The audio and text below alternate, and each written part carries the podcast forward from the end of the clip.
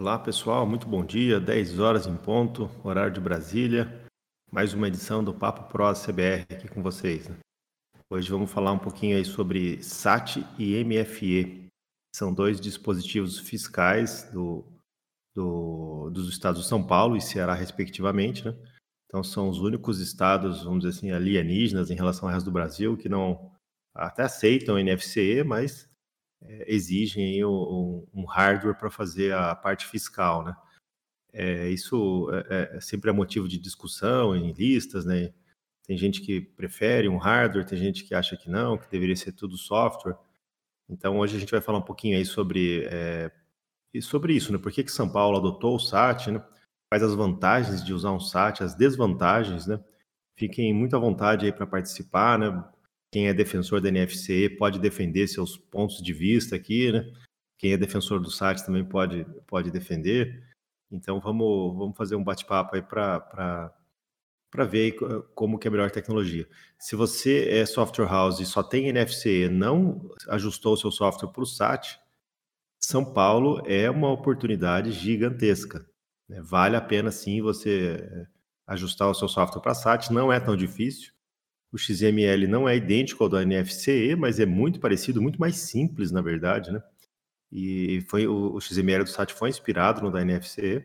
Então vale a pena sim você adequar seu software para São Paulo, que tem um mercado gigantesco aqui. É, eu lembro até numa reunião da, do INCAT, onde os, os secretários demonstravam lá quantos documentos emitidos cada estado estava emitindo. Daí cada um apresentava números gigantescos lá. A hora que apareceu o São Paulo para apresentar os números, somando NFC e SAT, é, ele sozinho era mais do que todos os outros estados juntos. É, não estou é, dizendo que São Paulo é melhor que os outros estados, só estou dizendo que tem um mercado gigantesco aqui, né? Então, é, vale muito a pena assim, se adequar ao SAT. E MFE nasceu na esteira do SAT, né? É, Ceará queria um hardware próprio, descartou o SAT de início, é, bolou um projeto próprio dele, com alguns requisitos bem específicos, até a gente vai falar sobre eles aqui, né, dentro do hardware.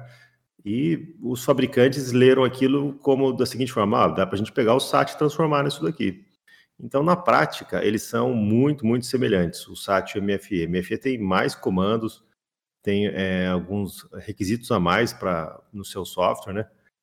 Tem o maldito do integrador fiscal que tem que ser instalado na máquina, que é um terror, né? É o, não funciona e dá problema. É, é, é o grande problema do, do Ceará, na verdade, é o integrador, né? A gente vai falar um pouco sobre isso também. E a gente tem aqui o José Júnior, que, que é o cara que, que fez os ajustes do, do monitor, que vem dando manutenção do nosso componente chamado ACBR Integrador para conseguir falar com isso, né? Então a gente tem bastante experiência aí também é, com essa comunicação com o integrador. Bom, então vamos lá, Júnior, quer fazer alguma introdução aí sobre o assunto? Bom, bom dia aí, pessoal, primeiramente. É, então, complementando né, o, a fala do, do, Daniel aqui, a gente vai fazer um bate-papo mesmo, tanto com respeito do SAT como do, do, do MFE, né? É, uma introdução também aí, de repente, para alguém que não conhece, não está familiarizado ainda com, com o assunto, né? Não implementou ainda no estado de São Paulo, pretende implementar, talvez no, no Ceará também é, falar um pouco sobre como funciona o credenciamento, né, para quem quer começar, quem quer se credenciar para começar a utilizar, implantar nos clientes aqui no estado de São Paulo e também no Ceará. E, e falar aí sobre os principais principais dificuldades aí que a gente é, identifica que o pessoal tem, né? Normalmente é no período de homologação mesmo ali, na parte de configuração. A gente vai comentar um pouco sobre isso, as melhores práticas também. E aí fica aberto aí para perguntas também. A intenção é esclarecer todas. Vai tentar é, esclarecer ao máximo. Se a gente não souber alguma coisa também, a gente vai procurar é, a resposta para esclarecer, ok? Então, só, só para complementar, é, quem quiser subir no palco pode clicar na mãozinha ali e fazer sua pergunta aqui direto com a gente. A gente dá o aceite, basta clicar ali na, na barra verde que vai aparecer na parte superior da tela, você tem acesso aqui de voz para falar com a gente. Ou se preferir, é, ali no hashtag Papo Pro, né, que fica em cima ali do, do canal de áudio, você pode fazer a sua pergunta também, a gente vai estar vai tá vendo para tentar expor e vai estar vai tá comentando também, colocando alguns links nesse, nesse canal do, do Papo Pro CBR, ok? Então eu vou até colocar o primeiro, primeiro tópico aqui que a gente vai falar é, sobre, sobre o SAT, certo? Que é uma introdução mesmo no, no assunto. É, complementando também aqui, a gente está fazendo cursos específicos sobre, a, é, sobre SAT. É, na verdade, não é sobre SAT, é sobre São Paulo e sobre Ceará. É, dentro do, do, do ACBR, a gente vai fazer curso de todos os estados, né? Então, isso é, é, é um, intento nosso de, de valorizar quem é do ACBR Pro, que já vai ter acesso a esses cursos. E esse curso vai cobrir o quê? Vai, vai ensinar toda a parte de cadastro lá na Cefaz. No caso de São Paulo, que tem SAT, a gente vai ensinar como você montar um ambiente de desenvolvimento, ou, ou usando emulador, ou usando um SDK de fabricante. A gente vai ensinar é, como se comunicar com o SAT, os principais então a gente aborda tanto a parte de desenvolvimento quanto a parte é, burocrática da coisa ali, de cadastrar o software, de, de mandar a papelada para o Estado. Né? Então a gente tá, já tem um curso desse do PAF NFC de Santa Catarina, já estamos produzindo o curso de, do SAT de São Paulo e depois vem o de, de MFE lá do Ceará. E vamos fazer, como eu falei, vamos fazer para todos os estados. Né? Alguns vai ser bem simples, porque alguns estados têm muito pouca exigência, né? Mas aqui em São Paulo e Ceará a gente tem essas peculiaridades. Né? Tem que conhecer um pouco a retaguarda da Cefaz de São Paulo, subir o certificado, tudo coisas que a gente vai explicar bem aí no curso. E quem é CBR Pro já vai ganhar esse curso. Vai lá, Júnior. Certo. Então, a, a, intenção inicial aqui é dar uma introdução mesmo, para quem, quem já está utilizando o SAT, talvez seja um assunto que, que já domina, já conheça, né? Mas talvez tenha pessoas novas aí que estão pensando em implementar, em começar a utilizar né, o SAT ou o MFE. É, lembrando que quando a gente fala de SAT, é, tudo tem muito a ver também com, o MFE, certo? O, o processo de comunicação com, com, servidores da Cefaz é praticamente o mesmo. É o, o MFE foi baseado no mesmo projeto do SAT. Então, é, o que modifica são algumas particularidades do, do equipamento em si, né? A gente já vai comentar também. E a parte de credenciamento.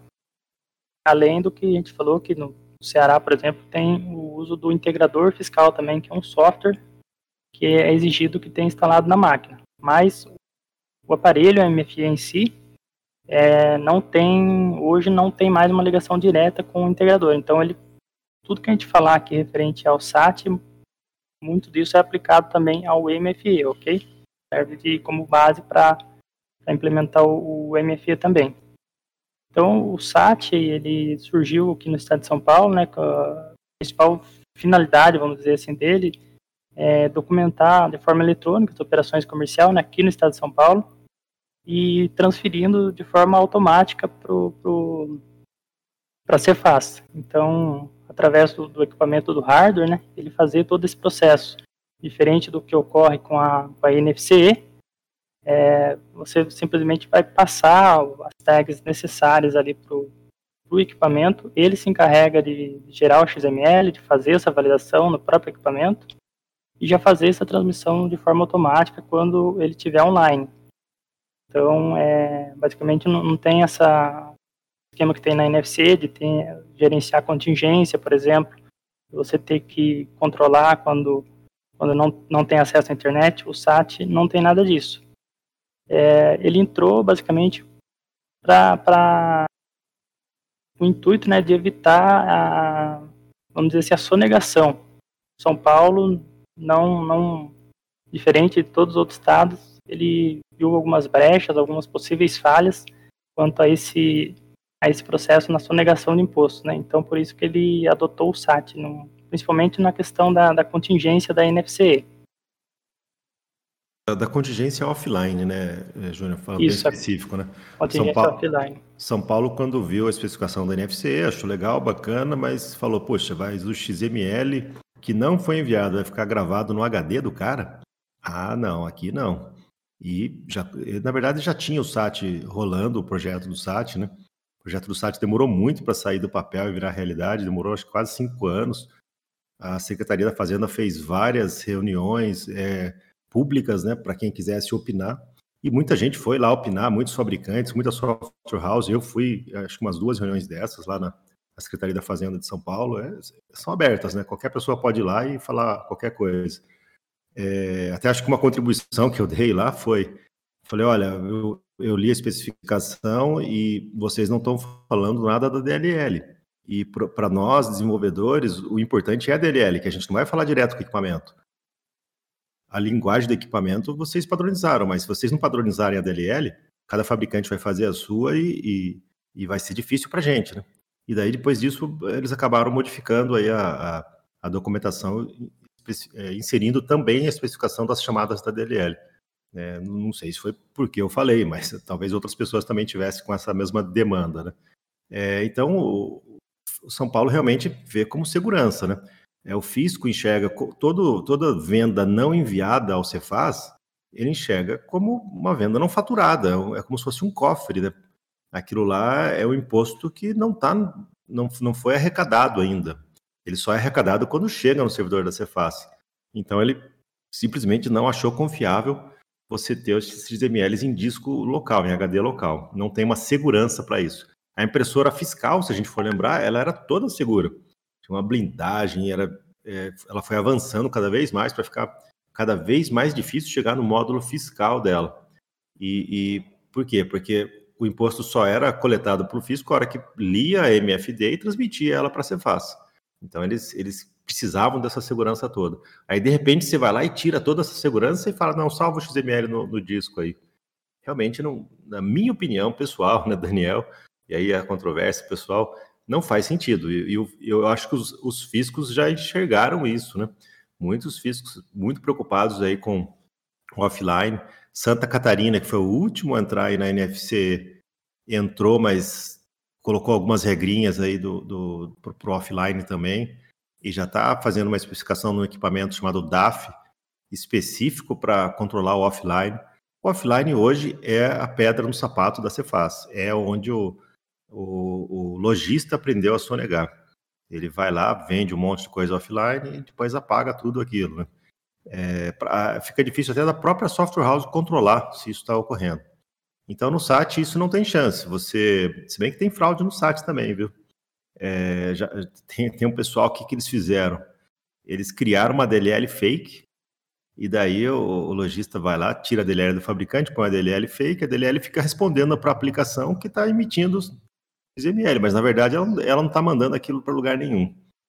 Então já estão pensando aí como fazer também uma DLL assinada, alguma coisa assim. É, então, pessoal, é muito criativo, né? O brasileiro é super criativo aí para sonegar, né? E, então, no, no SAT, você, é, o XML fica armazenado ali até ele ser transmitido. E isso que eu acho mais legal do SAT, ele não depende da internet para fazer a emissão do documento fiscal. Isso significa que ele vai emitir um documento fiscal quase sempre no mesmo tempo. É, é, ele vai, ele é segundos, é milésimos de segundos, dependendo do número de itens do, do XML, né?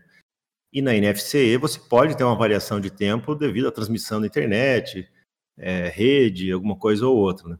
Então no SAT é, é, o que eu falo assim, instale e esqueça, porque depois que está funcionando, vai bem.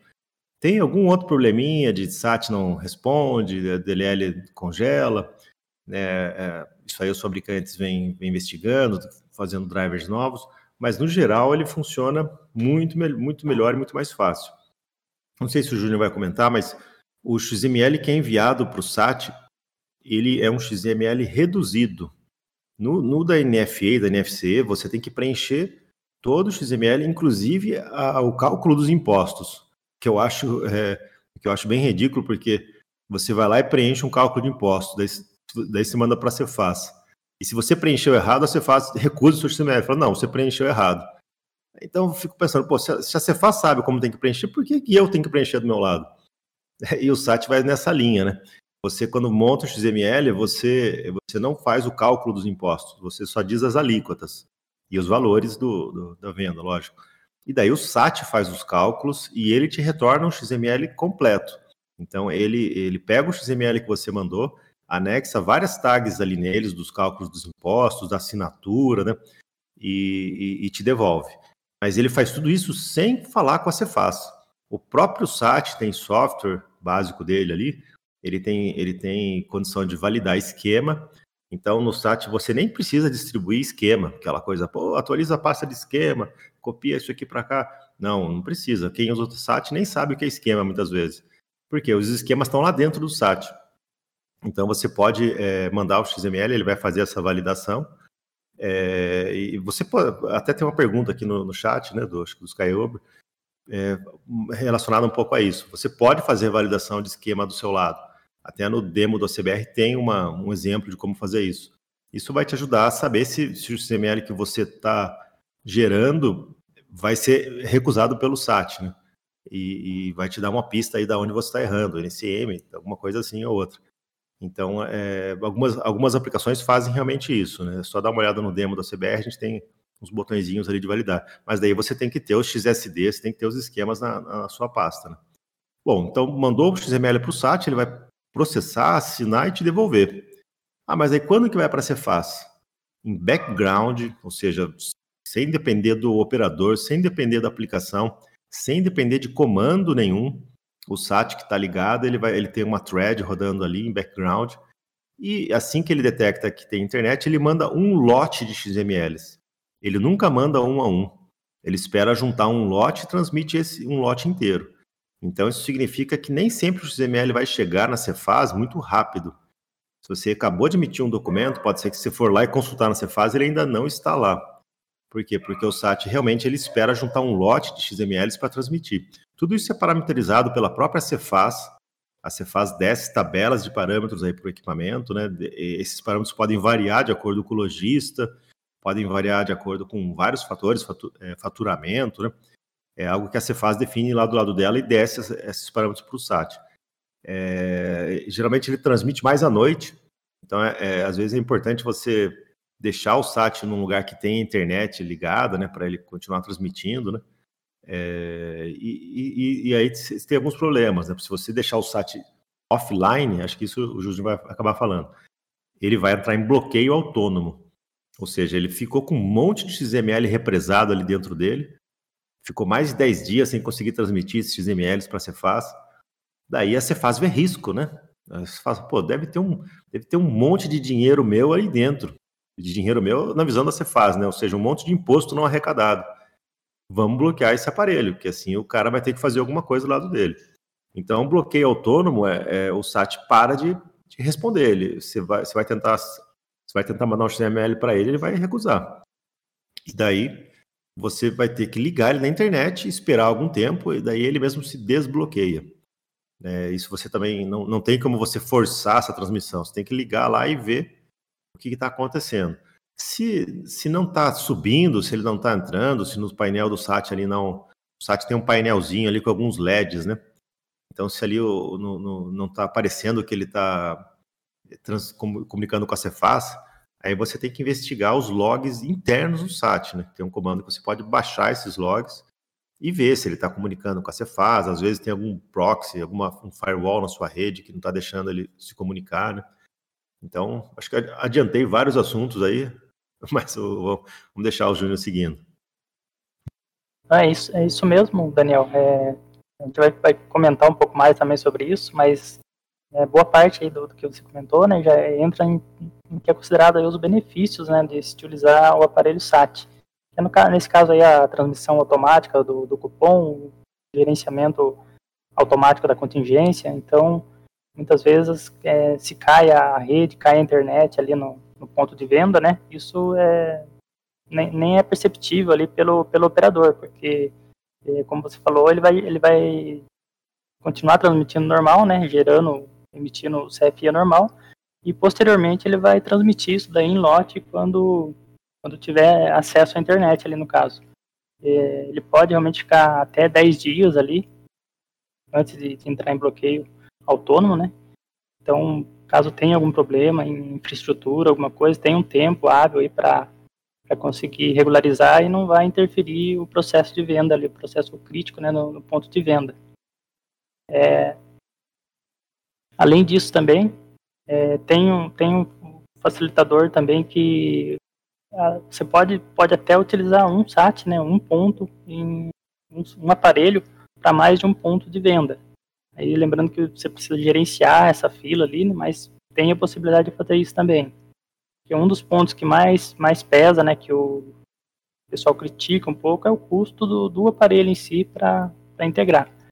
Então tem várias vantagens, tem os, os contras também que o, que o, pessoal leva em conta aí, mas é, no geral a gente vê que quem usa, depois de estar homologado, está funcionando ali, é muito pouco problema, tem muito pouco dor de, de cabeça mesmo.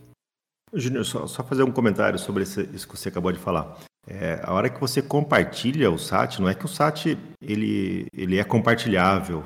Não, você tem que criar um servidorzinho, daí você vai plugar o SAT em uma máquina onde está rodando esse servidor que você criou. Nenhum, nenhum fabricante, até onde eu sei, disponibiliza um servidor de SAT, até porque para os fabricantes não há interesse nenhum, ele vai vender menos SAT, né? É, então você não é que isso é pronto de fábrica. Você pode pegar um SAT, plugar ele na rede, todos os caixas vão enxergar ele. Não. A comunicação da aplicação comercial com o SAT é sempre pela USB. E, e, na, e na, verdade a comunicação é pela DLL do fabricante. Né? E o SAT tem que estar local ali. Então, para você usar, compartilhar um SAT, você teria que fazer uma, uma espécie de servidor. Ah, o Antônio Carlos até postou um vídeo bem legal aqui no, no, no hashtag PaPro, que é um programa que a gente fez do PostF Server. É, e ele mostra ali cinco máquinas de PostF falando com o mesmo SAT, né? Esse é, um, é, é algo bem interessante, porque ali você está com um equipamento sem fio, né? Não tem onde plugar um SAT num equipamento desse. Então, realmente, você tem que ter um servidor em alguma das máquinas e esses equipamentos estão falando com o servidor. Você também poderia fazer a mesma lógica aí para terminais é, desktop, né? Para economizar a SAT. É, opinião pessoal minha agora também. É, você tem num supermercado lá, cinco caixas, ah, vou pôr um SAT só e vou fazer uma economia para o cliente. Cara, isso é economia à base da porcaria. Porque a hora que parar esse SAT, esse cara vai voar no seu, no, no seu pescoço, arruma esse negócio aqui, todos os meus caixas pararam. Então não vale a pena. O custo de um SAT acho que é 400, 500 reais. É, não vai quebrar a perna do seu cliente ele comprar um SAT para cada caixa, né? E, e, supermercado, qualquer software de gestão crítica tem que ser offline, ele tem que funcionar. Se passar uma faxineira lá e varrer e chutar o cabo da rede, ele tem que continuar funcionando. Só não vai funcionar se desligar a tomada. É, qualquer software de missão crítica tem que ter isso em mente. Né? Então, é, eu acho que compartilhar SAT por questão de economia é fria é, você vai usar o compartilhamento de SAT se é como o cenário do vídeo ali que o Antônio postou. É, é, é, eles não, não tem como, não tem outro jeito desse equipamento acessar o SAT, né? Então, é, sim, tem situações que dá. É, exatamente, bem complementado só aí, Daniel. É, como eu falei, né, existe essa possibilidade, mas é um gerenciamento da aplicação para fazer isso, né? Não é o que é recomendado realmente. E Quanto ao MFE, então, é, já tinha citado, né, ele forma de, de, comunicação com os servidores desse fase é o mesmo, né, a mesma estrutura, são os mesmos comandos, é até por isso que o componente do ACBR, o mesmo, que é utilizado, que tem o nome ACBR SAT, é utilizado também para o MFE, né. E a diferença do, do, do, MFE são algumas particularidades adicionais ali no, no hardware mesmo, que, por exemplo, ele tem localidade por GPS, é, ele tem bateria, bateria interna, né? Então são alguns, alguns, algumas melhorias a mais que eles fizeram no hardware ali em si. Mas a questão da, da comunicação vai funcionar da mesma forma. É uma coisa bem curiosa que existe no MFE é um acelerômetro. É o mesmo que você tem no celular ali para detectar se, se aquele equipamento está é, sofrendo um movimento brusco e que todo o SAT ele, ele, e o MFE também, eles, eles têm a mesma tecnologia do PinPad, que é chamada Tampering Proof. Se você tentar abrir o equipamento, ele se queima. Né? É, isso, isso foi um requisito fiscal desde que o SAT foi lançado. Então o MFE tem isso também, mas além disso ele tem um acelerômetro. Sabe para quê? Por que, que o fisco quis isso? Que era para detectar se alguém jogou ele no chão se alguém arremessou ele no chão para fazer ele queimar é, é, propositalmente. Porque é, vamos, vamos, imaginar um lojista mal intencionado. O cara vendeu lá 10 dias, e desplugou o SAT da internet. Então ele tem 10 dias de, de, de, vendas acumuladas ali naquele aparelho. Pode ser que o valor do imposto que ele vai pagar daquelas vendas é mais caro do que o valor do próprio aparelho. Fala, pô, vou dar um fim nesse aparelho aqui e dizer que ele estragou, e daí eu não preciso pagar esse imposto, esse imposto aqui. Então ele, ele, o fisco queria detectar se o lojista estava arremessando o MFE no chão para saber se, se essa situação de fraude. Então, o MFI é mais caro por conta disso. Ele tem um monte de esquisitice, GPS, né? O fisco queria saber, oh, será que esse cara está tá vendendo no lugar que ele fala que ele está estabelecido mesmo? Então, é bem curioso no, no, no, no, XML do MFI você vê coordenadas de GPS nele. Né? É, mas é, é interessante. Vai lá, Júnior. Certo. Eu postei, postei, ali um próximo assunto, né, que a gente vai falar um pouquinho aí sobre essa parte do credenciamento, né, da, tanto da software house como do, do, contribuinte também, que muitas vezes acaba caindo às vezes no colo também do, da software house ali, de, de saber se ele já, já, já fez o, o, vínculo, né, o credenciamento ou não. É, essa parte é o que difere um pouco, né, entre SAT e MFE. É, na, na parte aí da, do SAT, parte da, da software house. Então, a primeira coisa que precisa fazer se você quer trabalhar no estado de São Paulo, né, com o SAT, é se cadastrar, né, no sistema da retaguarda, né, gestão da retaguarda do SAT aqui do, do estado de São Paulo, é, e, e, se cadastrar lá como software house no caso. Lá que você vai fazer o cadastro e vai subir o seu, seu certificado digital como software house para poder então é, vincular né, os contribuintes que você vai trabalhar, CNPJ dos seus clientes. Basicamente, esse é um procedimento que você faz uma única vez, né? Posteriormente, só vai se precisar atualizar o certificado quando, quando necessário. E por parte do, do contribuinte, muitas vezes isso daí fica por conta do, do contador, às vezes, mas é importante saber também, né? O contribuinte, então, precisa também é, se cadastrar, né? Portal Retaguarda, e lá que ele vai fazer o vínculo é, do equipamento que ele adquiriu, né, do SAT, através do número de série, com o CNPJ dele. É, Para o contribuinte ali, é importante lembrar também que não é o mesmo certificado comum que a gente utiliza na, na INFCE, porém o, o próprio, a próprio sistema retaguarda ele fornece lá o, tem a opção lá onde você já seleciona você usa o próprio certificado do, da Cefaz para fazer esse vínculo. Então, não tem custo adicional com isso. É, deixa eu só complementar aqui que eu vejo que o pessoal também se confunde muito nesse ponto. Quem é de NFC, NFE, sabe, está bem acostumado com A1, A3, que são os certificados que você vai usar para assinar, transmitir e tudo mais. O SAT tem um certificado interno dele mas não é o A1 e o A3, é um certificado de máquina. É, e, e, como que você instala ele? Você não precisa instalar. A própria Cefaz é, fornece. Daí, no momento de cadastro do SAT, você tem uma opção doida lá que, que pergunta assim: é, é vai usar o certificado da ICP Brasil ou da Cefaz? Daí, detalhe: não existe equipamento no Brasil que suporte certificado da ICP Brasil. Porque é, isso aí foi uma, uma babaquice que, que levantaram uma dessas reuniões com a da Cefaz, falando, ah, mas a gente só vai usar o seu certificado. Provavelmente alguém que vende certificado, né? É, daí tem que ter opção de ter certificados de terceiros. Daí colocaram na especificação. Mas ela é opcional, então nenhum fabricante implementou. Então, sempre que vocês forem ver essa, nessa tela de cadastro aí, onde ele perguntar é certificado da ICP Brasil ou da Cefaz, sempre respondam Cefaz, porque não existe aparelho no Brasil, até onde eu sei, que suporte esse certificado de máquina da ICP Brasil. Aí tem um comando específico para você subir o certificado para o SAT, né, esse da ICP Brasil. É uma fortuna esse certificado, é muito mais caro do que o A1, A3, não vejo o menor sentido alguém usar. Até uma, uma observação sobre isso, o, o, pessoal que defende a NFC defende muito pelo custo. Ah, a NFC não tem custo. A NFC tem um custo do certificado que você tem que renovar a cada um ano, três anos. Então, e o SAT, ele, o certificado dele se renova automaticamente e sem custo. Então, a longo prazo, uma NFC pode ser mais cara, porque o SAT você comprou uma vez, deixou ali e não vai ter gasto mais com o certificado. E já na, na NFC você vai ter que estar sempre renovando esse certificado. Daí também tem outra, outro certificado na história, que é o certificado da Software House. Então, a Software House, ela tem que ter um A1, A3 para gerar as assinaturas. Acho que você vai cobrir esse assunto, né, Júnior? Sim, a gente vai, vai comentar também, né?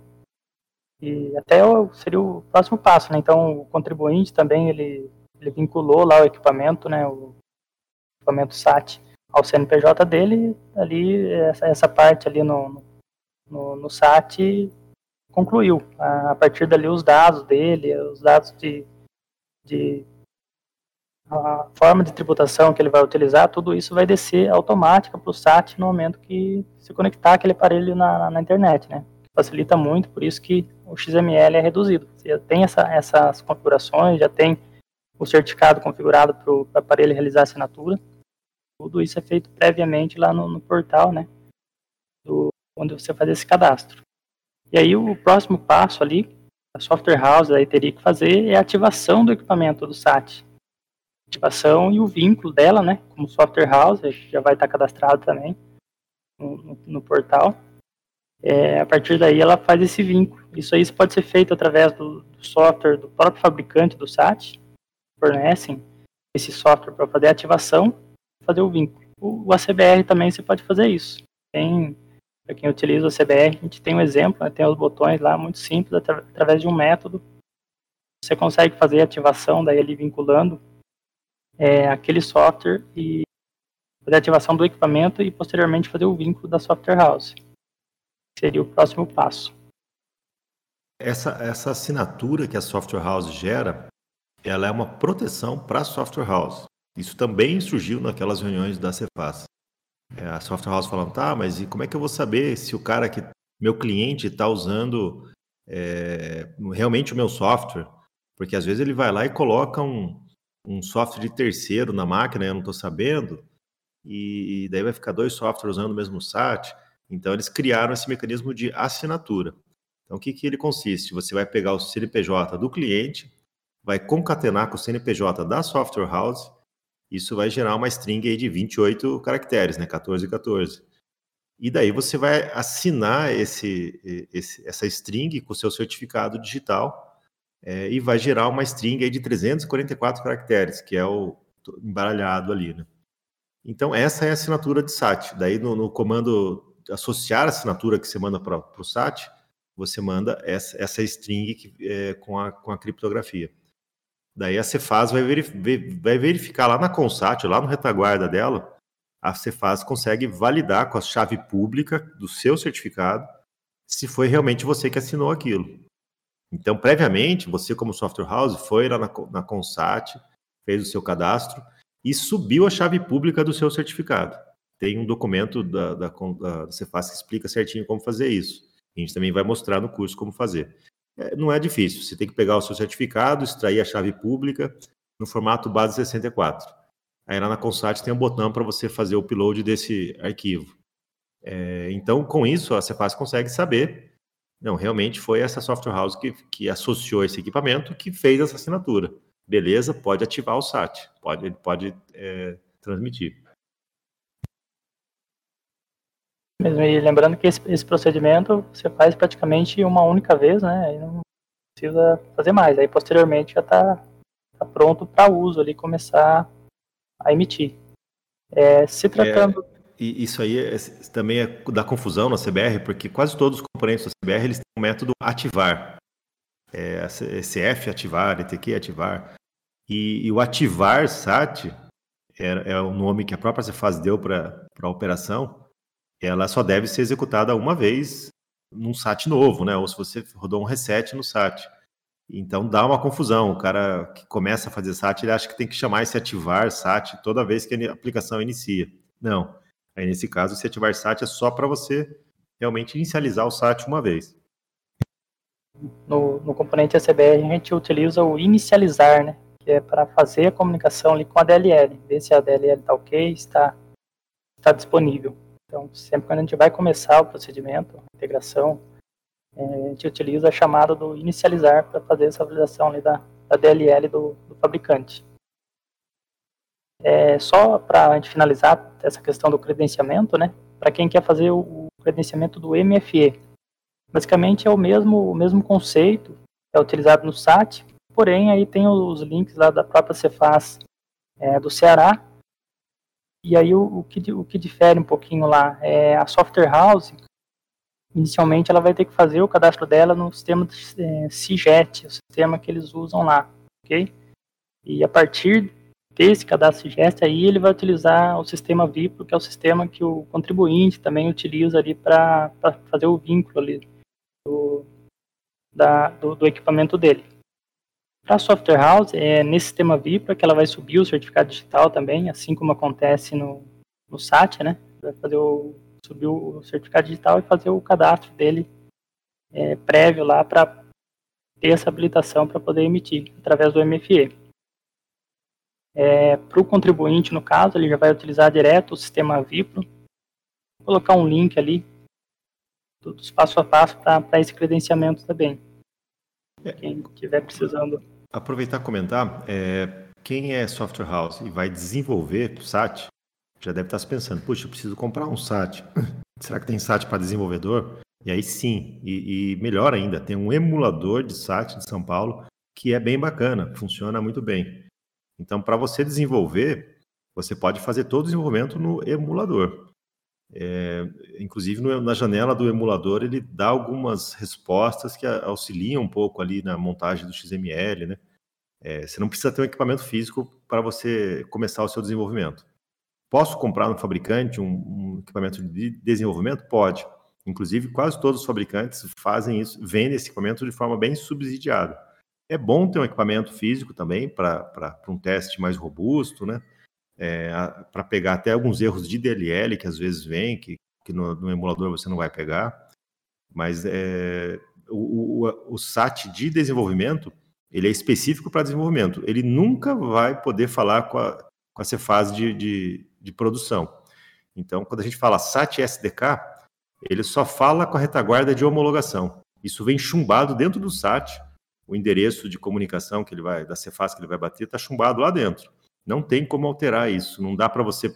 Você está pensando assim, ah, vou comprar um SAT aqui, baratinho com o fabricante, depois eu vendo para um cliente meu. Não vai rolar, não, né?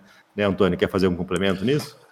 É, eu só, só ia complementar o seguinte, que geralmente o SAT de desenvolvimento ele já vem ativado e vinculado, a própria fabricante já cuida disso.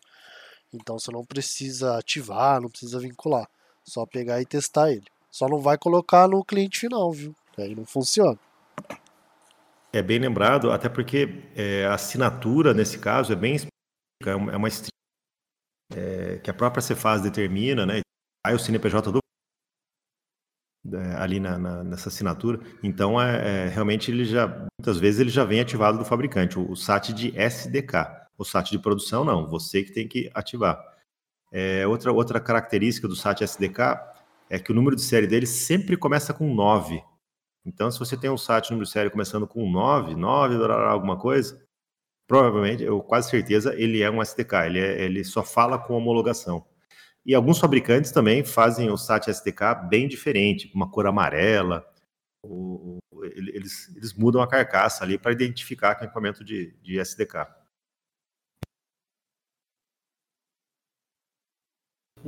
Pessoal, eu coloquei ali no, no Papo Pro também o link para baixar ali o SAT Test, que é um aplicativo, um demo, vamos dizer assim, que a gente utiliza para utilizar o ACBR com o SAT com o MFE.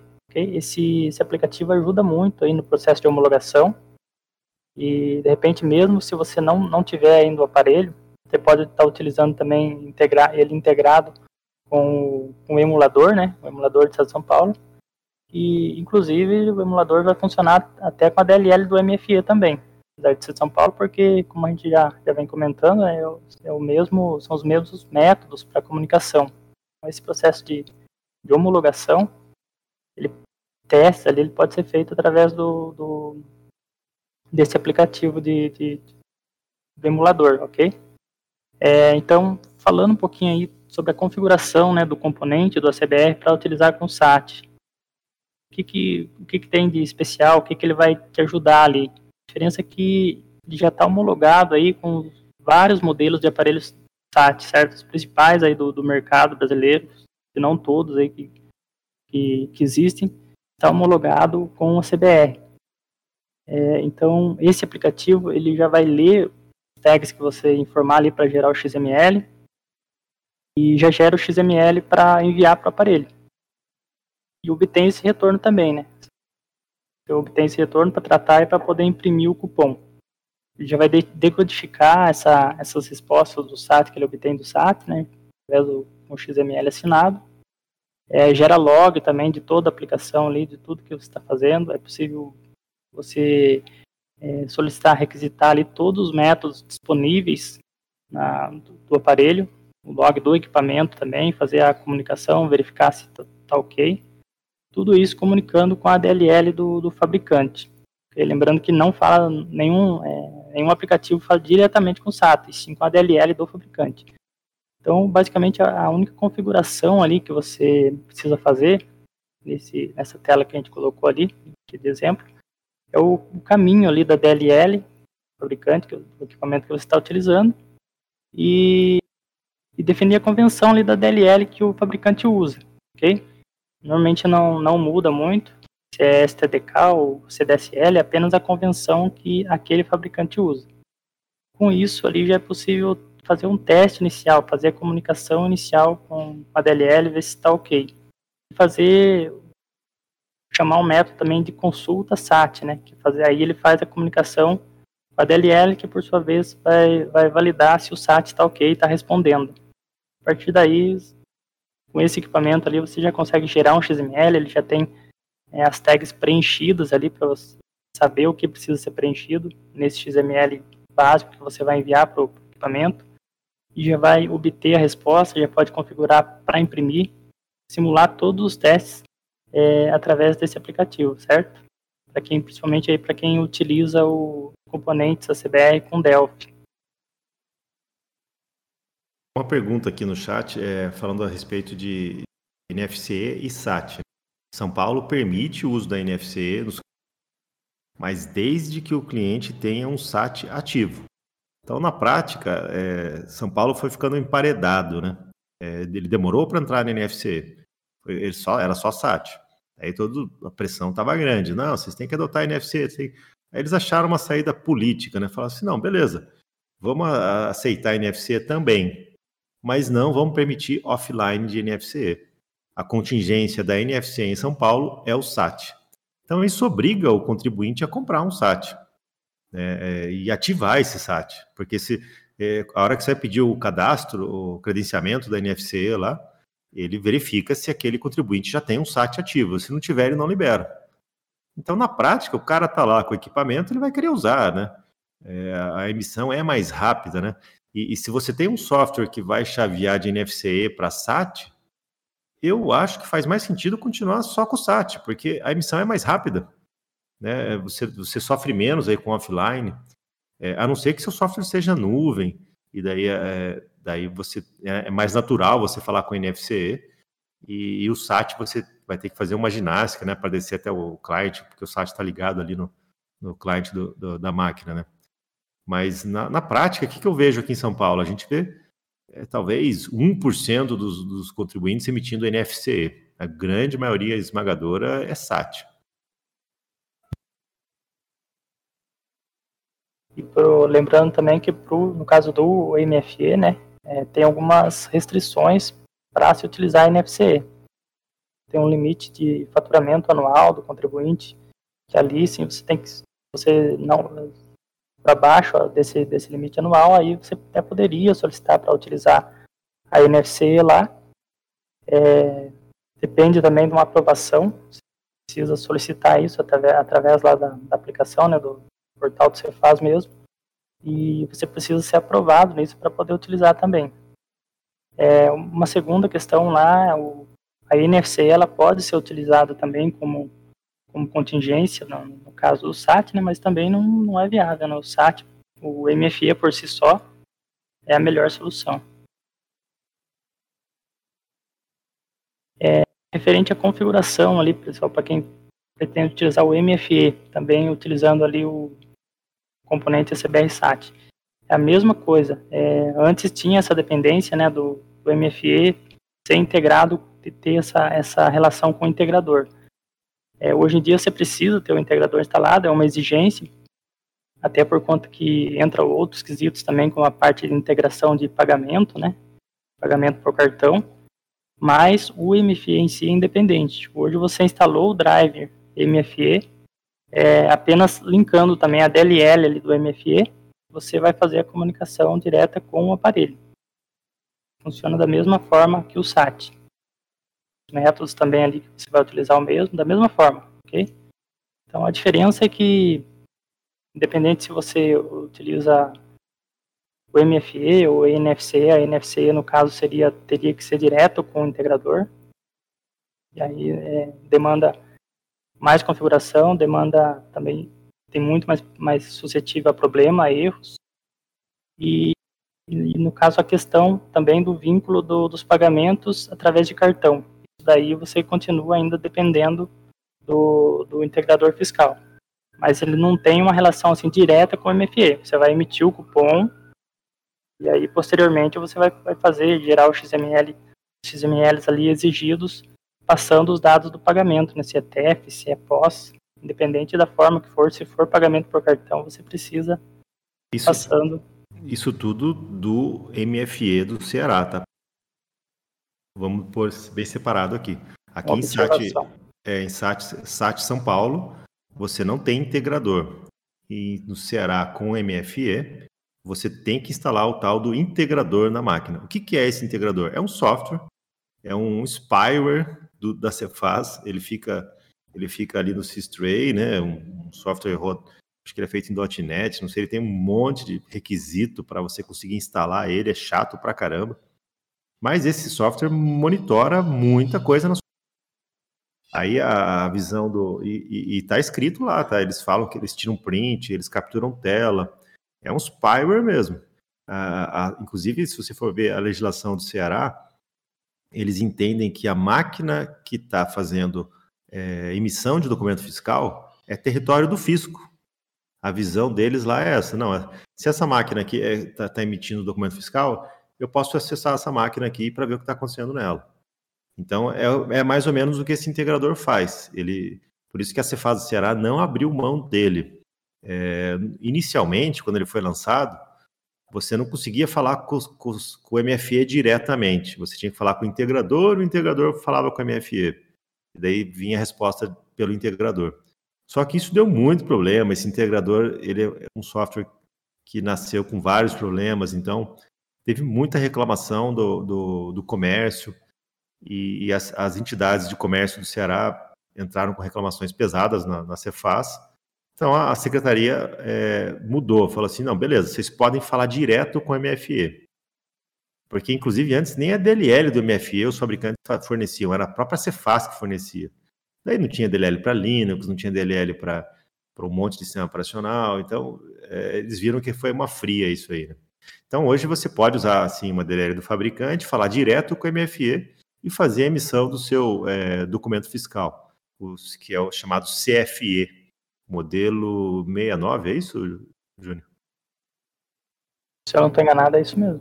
Tá. E, e, só que daí no integra... eles ainda têm alguns requisitos que é se você fez uma venda com cartão ou pós, você tem que mandar para esse integrador os dados dessa venda.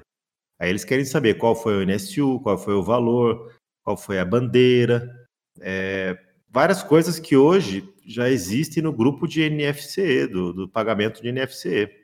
Até se vocês é, repararem, ontem, em alguns estados, como Goiânia, começaram a exigir essas informações e tá um limbo aí, ninguém sabe direito se eles têm direito de exigir isso ou não, porque eles estão exigindo mesmo quando você marca lá é, TP não integrado. Né? Mas, é, é, só para contextualizar, que isso é um desejo antigo da Cefaz. A Cefaz quer saber é, essa transação de cartão é referente a qual venda. A Cefaz sempre quis saber isso. Quando, quando na, na época da impressora fiscal, eles, eles tentaram barrar isso de, de qual forma? Proibindo a maquininha POS, fizeram um decreto lá que acho que durou uma semana, depois ninguém mais respeitou. E você só poderia usar é, pagamento de cartão em, em TEF, em, em, em, aplicações homologadas no TEF e junto com a impressora fiscal. quem viveu essa época aí lembra, era dificílimo homologar, porque tinha um monte de requisito fiscal na homologação do TEF, mas porque a Cefaz queria fazer um deparo, tipo, essa, esse pagamento de cartão é referente a essa venda. É, acabou que ela perdeu essa batalha aí para as operadoras, né? As maquininhas pós sempre continuaram existindo, até porque o TEF naquela época era horrível, era um, era um TEF discado, né? Baseado em Win Modem. Era muito ruim de usar, era quase 30 segundos para fazer uma transação de TEF, quando funcionava. Então a Cefaz teve que ceder e voltou atrás com essa história das maquininhas. Hoje, o que a Cefaz faz? Ela, ela, ela obrigou as operadoras a mandarem o total de faturar, faturado é, por estabelecimento. Então, ela, ela compara no macro, né? Fala, ah, esse restaurante aqui vendeu um milhão no cartão e tirou só 500 mil de nota. O cara só negou 500 mil já manda um boleto para o cara com a multa. Né? Mas, mas só para contextualizar que isso é um desejo antigo da Cefaz, fazer um depara de pagamento de cartão com o documento fiscal. É, e, e, no Ceará isso existe, esse integrador tem métodos para garantir que isso ocorra.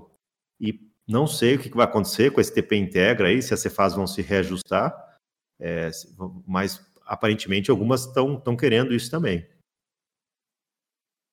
Certo. É só, só mesmo para deixar claro no contexto do, da utilização do MFE no, no, Ceará, as particularidades que, no caso do Ceará, tem esse integrador. Ele não está relacionado diretamente com o MFE, mas ele existe, ok? E coloquei ali um link, né, que a gente mostra ali o passo a passo também, para quem integrando lá, como que faz essa configuração para utilizar o validador de pagamentos eletrônicos. No, no aplicativo demonstração do CBR SAT, a gente tem uma, uma aba específica lá para fazer essa configuração de pagamento. Às vezes o pessoal acaba confundindo um pouco, né, que está integrado ali com, com componente SAT, e na verdade não é, ele utiliza um outro componente que é o integrador, que ele simplesmente vai gerar ali o XML no padrão exigido ali na especificação da Cefaz lá do Ceará, né, XML com os dados do pagamento, e vai passar esse XML ali para o integrador, que vai estar tá monitorando em uma pasta, e vai obter o retorno. Basicamente é isso que ele está fazendo. Né? Não tem a ver diretamente ali com o componente CBR SAT, ok? É... A Juliana corrigiu a gente, né, só para ficar registrado no áudio, o modelo dos, de documento que o CFE é 59.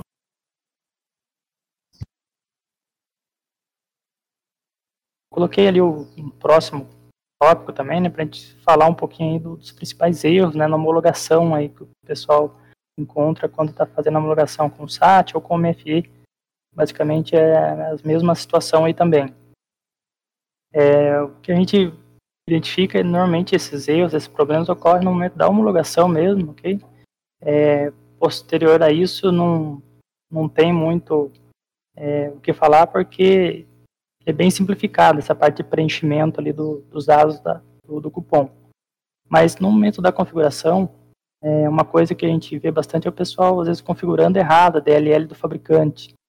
Muitas vezes ali a convenção da DLL ou mesmo a arquitetura. Coisa importante, sempre a arquitetura, se é 32 ou 64 bits, a arquitetura da DLL do fabricante precisa ser a mesma da sua aplicação, ok? Então não tem a ver ali com o sistema operacional. O sistema operacional é 32 ou 64, e sim com, com a sua aplicação. Uma coisa que às vezes o pessoal vai integrar e já recebe um erro ali de cara, porque às vezes ele está utilizando ali a aplicação compilada em 64, mas a DLL do fabricante é 32. E é uma coisa comum, né? Tem alguns fabricantes ainda que não disponibilizam DLL em 64 bits. Esses são alguns pontos aí que precisa se atentar aí no momento de fazer essas, essas validações aí no momento da homologação. É, é outro... Até por isso, para quem usa o CBR Monitor, a gente sempre recomenda o CBR Monitor 32, porque muitos fabricantes realmente não fornecem DLL 4. Então não dá para usar uma DLL de 64 numa aplicação de 32 bits. Então, se você usar o monitor de 32, você vai ter suporte a muito mais fabricantes. Inclusive, o, a DLL do MFE também, até a última, última vez que eu tinha visto, ele, ele só tinha 32 também.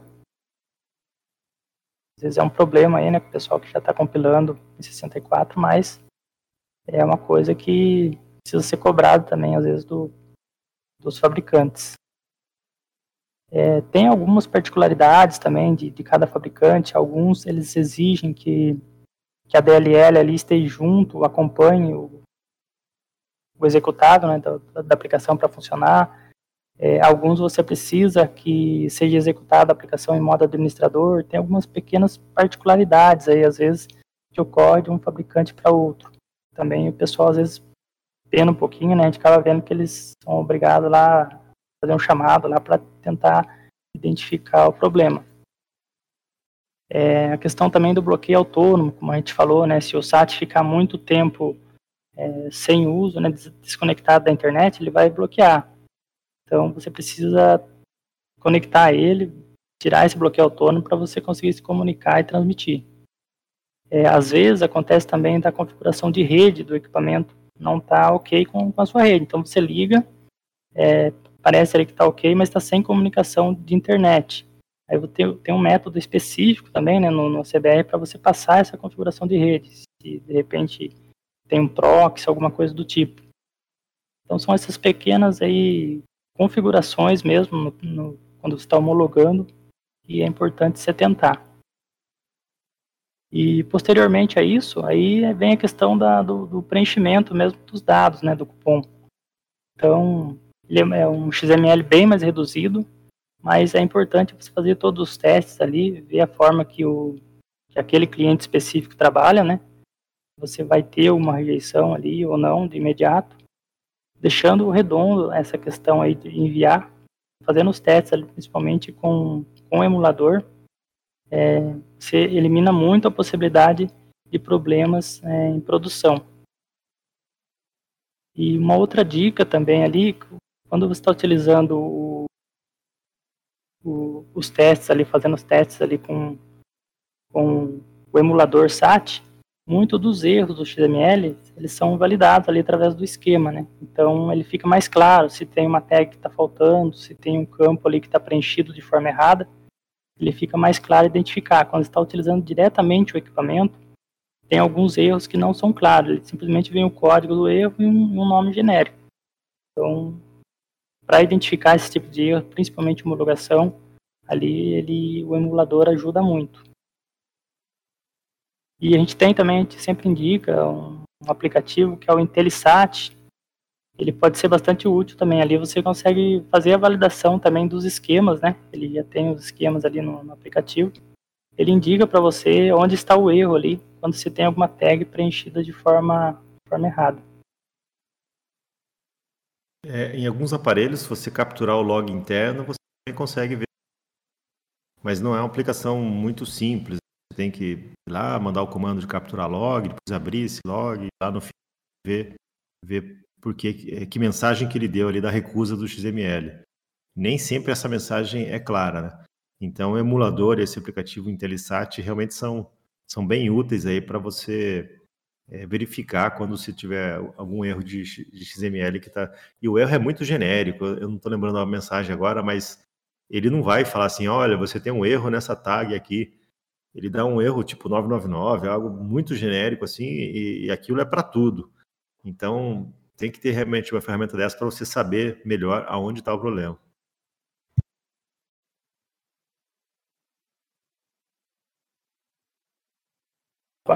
Eu estava mudo aqui. Coloquei o próximo assunto ali, a gente falar um pouquinho ali sobre o fluxo né, dos métodos SAT. Então, aqui é muito simples, é, pessoal, tanto o pessoal que utiliza aí o ACBR em Delphi, né, com o componente, para quem utiliza o CBR Monitor ou a Limb, o fluxo ali é bem simples, certo, para a comunicação. Basicamente, ele tem um método inicializar, que você vai fazer a comunicação, ver se a DLL está ok, você está comunicando com a DLL primeiramente, aí você pode fazer uma consulta, consultar SAT, né, o método consultar SAT. Faz a consulta direto verificar se o, se o equipamento está respondendo. Ele vai simplesmente responder um, é, receber um retorno ok do equipamento. Isso é importante para você saber se, se o equipamento está ok, se ele está respondendo, antes de enviar de fato o XML do, do, da venda, né? E com isso, o método enviar dados venda, o método específico do SAT, do MFE, onde você vai mandar o XML ali com todos os dados, já vai obter esse, esse retorno.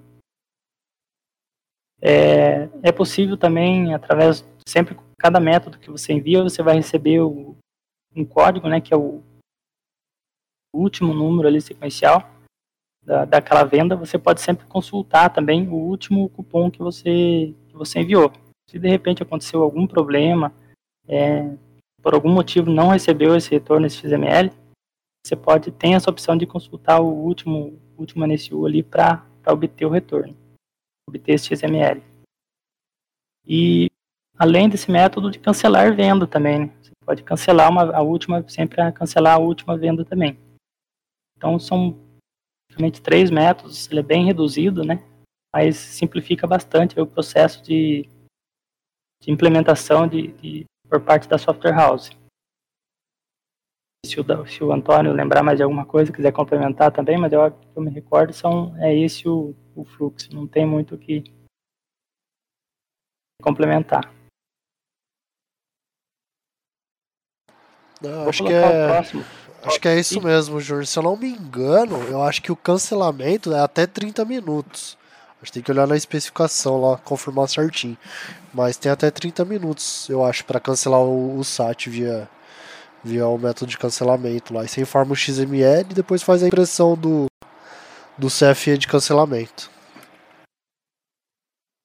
O, o extrato de cancelamento do SAT é bem curioso porque ele aparece dois QR Codes fica o QR Code da, da, da venda que foi cancelada e o QR Code do cancelamento em si. Então é, é um, é um, cupom bem curioso ali. Você vê dois QR, dois QR Codes do mesmo cupom, pode saber que é um cancelamento. Isso. Eu coloquei ali dois, dois tópicos que basicamente vai tratar ali do mesmo assunto, né? Que é sobre as tags do, do XML, que corresponde à aplicação comercial, e o que é gerado pelo próprio SAT ok? Também é um, é um ponto que às vezes surgem dúvidas ali para o pessoal que está começando. E a questão da configuração do regime tributário. Isso aí, conforme a gente, a gente citou, né, se ele é simples nacional, se ele é o regime normal, isso é configurado lá no, no, no retaguarda do SAT. Isso desce de forma automática para o aparelho. E aí o que você precisa configurar ali no, no momento da geração é apenas ali na, na tag CST, informar qual CST aquele, vai utilizar, o CSOSN, no caso, se for simples nacional, né? De acordo com as regras do, do, do cliente. E mesma coisa ali para as tags de PIS, COFINS, não, não tem muito segredo. Além disso, se a gente olhar, é importante nesse caso aqui ter a documentação, do, a especificação do SAT, onde fica bem claro as tags que são é, de obrigação da, da aplicação comercial está passando e as tags que existem no XML, mas que é o próprio SAT que preenche. Isso a gente vê que elimina ali muitas possibilidades de erro e são campos que você não vai precisar estar passando. Como, por exemplo, ali o cálculo, né, o cálculo dos impostos. Você passar o percentual, mas o cálculo é feito pelo, pelo próprio equipamento. A parte de totalizadores também, os totalizadores lá do, do cupom. É, o rateio também no, no totalizador é tudo calculado pelo próprio aparelho. Isso facilita muito, evita muito erro ali, por isso que é, agiliza até o processo de homologação, né? Ele é bem mais prático do que a NFCE, por exemplo. É, é muito mais difícil para uma software house que nasceu em São Paulo implementar a NFCE do que o contrário, porque a hora que você fala de rateio, o cara não tem a menor ideia, né? E, e na NFCE o cara tem que fazer na unha isso aí, calcular aquele dízimo, achar para onde vai jogar o dízimo no produto com maior alíquota, tem é uma, uma, uma, ginástica, né? O SAT já faz tudo isso de forma automática. Eu até coloquei duas imagens ali né, no, no hashtag PapoProCBR, o pessoal conseguir acompanhar. E quem não, não, não usa ainda, né? Quem já usa provavelmente já está mais habituado. Mas ali no, uma imagem do manual, onde está a especificação ali AC, né? Que é as tags que é passado pela aplicação comercial, e a, a tag do SAT, então, por exemplo, ali o, o item do produto você vai informar a quantidade, o valor unitário, é, mas o valor total do produto já é definido pelo próprio equipamento. Quando ele receber esse XML básico, aquela tag ali, o valor do produto é ele que vai calcular. E da mesma forma também para tag totalizadores, né, as tags de, de, impostos. Ele vai, você vai informar o percentual do ICMS, por exemplo, e ele já vai calcular o valor do ICMS. Então, isso que a gente está comentando que facilita muito e evita muito erro, né? Diferente do que, de como funciona na NFC. No, no, no, na classe do ACBR, no, é, em acbrsat.cfe, você vai ver que tem todas essas propriedades lá, as, que a automação comercial tem que preencher e as que o SAT preenche também estão lá, todas elas. Por que isso? Porque se você ler um XML de resposta do SAT, aí você pode navegar pelas propriedades e, e encontrar os valores que você quer. Mas quando você está gerando uma venda, você não precisa alimentar essas propriedades que estão escritas SAT. É o SAT que vai preencher elas. Mesmo que você preencha, elas vão ser desprezadas na hora de mandar o XML para o SAT. Porque na especificação do XML de envio, ela não consta. Já o XML de, de retorno, sim, ela vai, ela vai constar. Então o SAT simplesmente vai pegar, ah, eu quero forçar esse regime tributário aqui. Isso eu vejo acontecer muito. O cara fala, não, mas esse, esse regime tributário está errado, eu quero usar esse aqui. Se você for ver o regime tributário, é o SAT que preenche. É, não vai não vai rolar. O SAT vai desprezar a sua informação e vai usar dele. Mas de onde que veio essa informação no regime tributário? Veio lá da Cefaz. Então, se está errado do seu cliente, está errado o cadastro dele na Cefaz. Tem que acionar o contador para mudar na Cefaz e, e, e isso deve descer para o SAT aí depois de algum tempinho, né? Talvez o fabricante até consiga forçar uma, uma carga, uma atualização de, de, de tabelas do SAT para que a informação seja corrigida nele. Eu achei um, outro fluxo aqui, né, que mostra ali o fluxo de processo mesmo do SAT, do, utilizado aí, que está disponível na própria documentação também, coloquei ali no CBR. Então ali mostra como, como é simplificado, né? Tanto a parte que cabe ao contribuinte, conforme a gente falou, né? Que fazer a ativação do equipamento, transmitir esses dados, como a parte ali da, da software house. Somente fazer a operação de venda, imprimir o cupom e a disponibilidade de cancelamento do cancelamento da venda. É esse o fluxo da, da software house em si ali, que bem, bem simplificado, bem simplista. Isso que facilita muito, né? A gente vê como principais é, benefícios aí do uso do, do SAT. Né?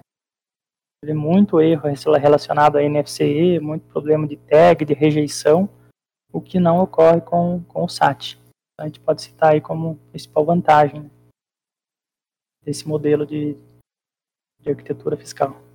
É, sem, sem falar na, na, na, gestão do offline, né? Hoje o pessoal tá. Quem apanhou muito em Minas, ou você faz amarelando aí, o cara fala, poxa, eu não tinha offline, preciso implementar. Tá vendo como é difícil implementar um offline corretamente no sistema, né? Um offline que funcione, automático, é, que envie em background, que detecte se a internet voltou, que detecte se a internet caiu. Isso é difícil pra caramba. É, e o SAT já tem tudo isso resolvido lá dentro dele, né? A software house não precisa se preocupar com isso. É isso mesmo. E, e lembrado essa questão do, da contingência também, né, que é um outro fator muito importante. Bom, é, acho que basicamente é isso que a gente está falando aqui nessa visão geral aí sobre o SAT MFE. É, o MFE, a gente vê muita gente ainda começando lá no, no Ceará a utilizar e com muitas dúvidas. Às vezes o pessoal que já usa a, a né, em outros estados e quer entrar lá também. Vê bastante tópico sobre isso seguindo o fluxo do SAT ali, você vai conseguir fazer o mesmo lá no, no MFA também. Que a diferencia um pouquinho, conforme a gente falou, essa parte do, do credenciamento lá, ele é um pouquinho mais chato. Mas fora isso, com a CBR ali, seja com usando o componente, seja utilizando a CBR Monitor, a CBR Lib, está totalmente funcional, pronta para uso, ok? Tem a documentação, da, no caso da Lib, do monitor, com todos os métodos, no caso, para quem utiliza o componente, a gente tem o demo, que é a melhor forma de você aprender a utilizar, né? Ali tem a chamada de cada método que é utilizado pelo componente e já o modelo pronto ali de como preencher as tags. Então, o demo ajuda muito nessa parte aí de fazer homologação e integração. Se o Antônio Carlos tiver mais alguma coisa para complementar, se o pessoal tiver mais dúvidas também, a gente só falou bastante, né? Mas. É, eu queria, dúvida, queria só falar uma coisinha. Só lá no fórum tem, tem a parte de equipamentos testados.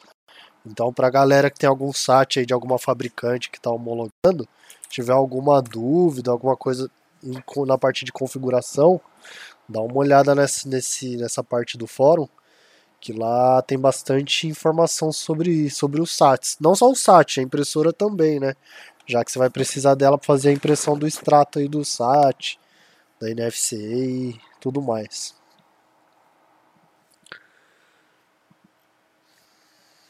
Exatamente. E lembrando também que a gente logo vai disponibilizar um, um curso né, completo aí de como quem quer começar mesmo a utilizar o SAT, pretende utilizar com componente, com componente ou seja com monitor, com a lib, que esse curso vai ajudar bastante também aí na, nesse, nesse processo de, de homologação. É, tem, a gente tem também um, uma videoaula no, no fórum com os primeiros passos para quem quer começar a utilizar, que ajuda bastante utilizando ali o, a, a integração via utilizando o simulador, né, o emulador. Eu vou colocar os links aqui para o pessoal, caso alguém esteja começando aí no processo de integração. Aí se alguém não tiver mais uma, nenhuma dúvida, a gente pode fazer as considerações aí, né, Daniel? Quer complementar também? Sim, eu acho que abordamos bem o assunto, né? Um, Para quem vem de NFC, é, causa uma estranheza inicial aí os sites, vá aquela rebeldia, poxa, que saco, agora tem que comprar equipamento. Por que, que São Paulo não é igual ao resto do Brasil? Não é, e não adianta ficar irritado, né? É, isso eu aprendi, né? Não adianta brigar com o fisco. Uh, você tem que conversar com o fisco. Poxa, isso aqui não tá legal, se a gente pode. Mas isso é esse, o SAT já é ponto pacífico, né? É, já, o fisco já viu, já, já aprovou, já viu que é uma boa ideia. Outros estados, se pudessem até migrariam para o SAT. Por que, que não migram e não devem migrar? Porque a retaguarda do SAT é totalmente diferente da retaguarda da NFC. E é muito custo para o fisco montar uma retaguarda é, nova, né? E sendo que vários estados ainda usam a retaguarda da Cefaz virtual do Rio Grande do Sul. Ou seja, eles não têm infra própria. Então não seria muito simples para um estado mudar a chave para o SAT. Então eu não vejo isso acontecendo nem a longo prazo. O que eu acho que pode ser que ganhe mercado a longo prazo é o DAF de Santa Catarina, quando ele surgir. Hoje ele não passa de uma mera especificação que ainda está sendo desenvolvida como especificação. Então, mas esse sim pode ser um equipamento que todos os estados adotem. Por quê? Porque ele mantém toda a retaguarda da Cefaz de NFC. Ele não muda nada na retaguarda, só muda ali no, no, no cliente. Bom, acho que é isso. Lembrando que a gente, como eu falei no início, a gente vai fazer um curso aí sobre SAT para quem é do CBR Pro ou para quem quiser comprar de forma avulsa. Também vamos fazer um curso sobre MF, MFE. O foco do curso, na verdade, não é nem o equipamento, tá? É o estado, ou seja, como que eu levo minha aplicação é, de software para aquele estado. É como nesse estado, São Paulo, você tem o SAT, a gente, lógico, explica o que é o SAT, como fazer, como ativar, como desenvolver em cima dele. É, então, é, vamos ver se, se, mês que vem ou logo, acho que a gente já, já lança esse curso aí. Antônio tá, participou gravando umas aulas, eu também, Juliana, o Júnior, né? Então tá ficando um curso bem legal. Quem já viu o curso de PAF NFC é, entende que, que é um curso bem técnico, né? A gente também pegou o nosso pessoal de escritório aqui para mostrar a retaguarda lá, a parte burocrática, vamos dizer assim, né?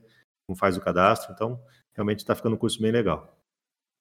Bom, pro, do meu lado era isso. Aí deixo com você o encerramento, Júlio. Ok, então, acho que o pessoal não, não tiver dúvidas aí, a gente encerra, né? É, te deixo o convite também para o Papo Pro da semana que vem, na próxima terça. É só pegar o. Tem o. Qual que vai ser o assunto aí, Antônio? Próxima terça é feriado. E...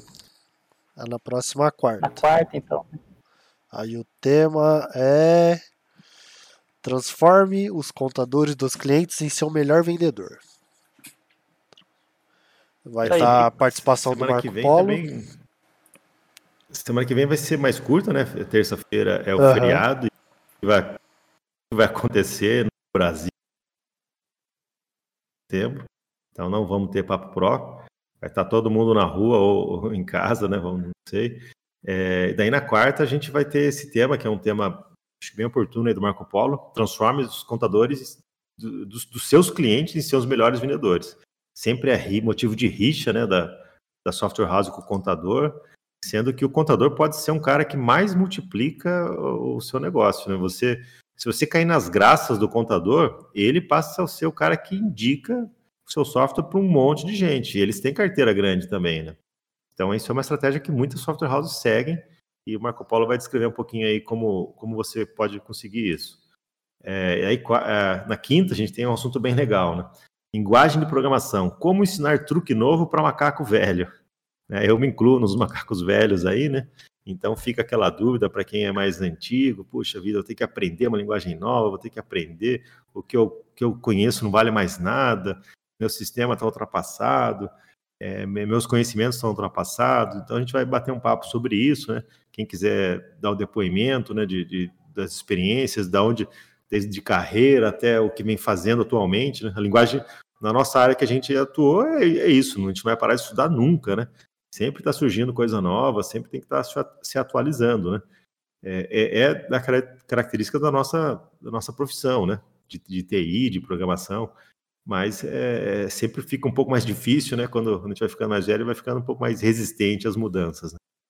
Bom, então acho que era isso, pessoal. Muito obrigado pela audiência de vocês, né? Espero que tenham gostado de, dessa mais edição. Agradecer aí ao José Júnior pelo, pelo conteúdo, pelos slides, né? Por, pelo passo a passo. Agradecer ao Antônio Carlos pelos comentários e a audiência de vocês. Então, quarta-feira, temos mais uma edição do Papo Pro CBR, pessoal. Muito obrigado, bom dia para todo mundo. Pessoal, bom dia. Só agradecer também a todos que participaram e lembrar que esse essa gravação vai estar disponível né, nas plataformas do Anchor, Spotify, Deezer, em alguns dias. É, todos as, os papos os papos que a gente faz vai estar disponível é, depois de uns dias nessa plataforma. Muito obrigado aí a todos e até mais. Valeu, gente. Bom serviço a todos.